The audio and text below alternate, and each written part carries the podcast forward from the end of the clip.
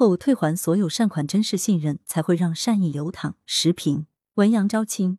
记者从多位爱心人士处获悉，他们收到了某互联网爱心筹款平台的退款。四年前，他们帮助过一位女子，由于病情危重，该女子于医院抢救一周后去世。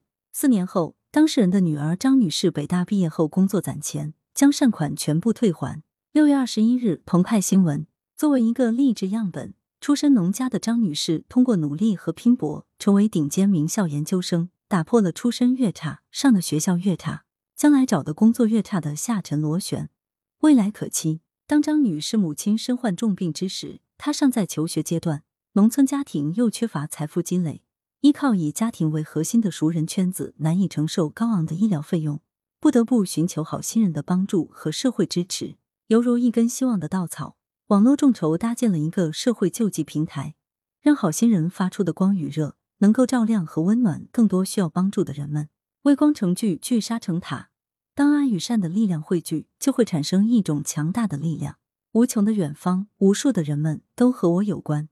当传统道德观念中，人皆有之的恻隐之心和现代话语体系中的共同体意识相遇，让张女士一家在短时间内募捐到了十多万元善款，毕业后退还所有善款。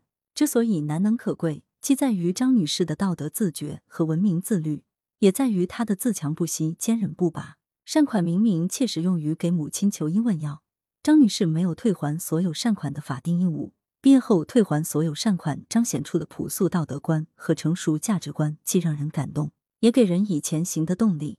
进入职场不久的年轻人，还处于起步和爬坡阶段，面临着巨大的工作和生活压力。尽管如此，张女士依然将毕业后退还所有善款摆在价值排序的优先位置。对她而言，毕业后退还所有善款，不仅是一种对善意的回馈，也是一种自我救赎。不愿意对他人有所亏欠的张女士。将回馈他人当成一种理所当然，与白纸黑字的契约化债务不同。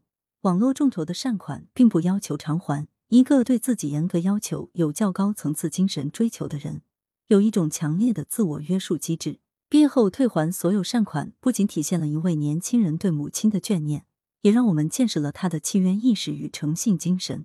出人意料的毕业后退还所有善款，让捐款人深受触动。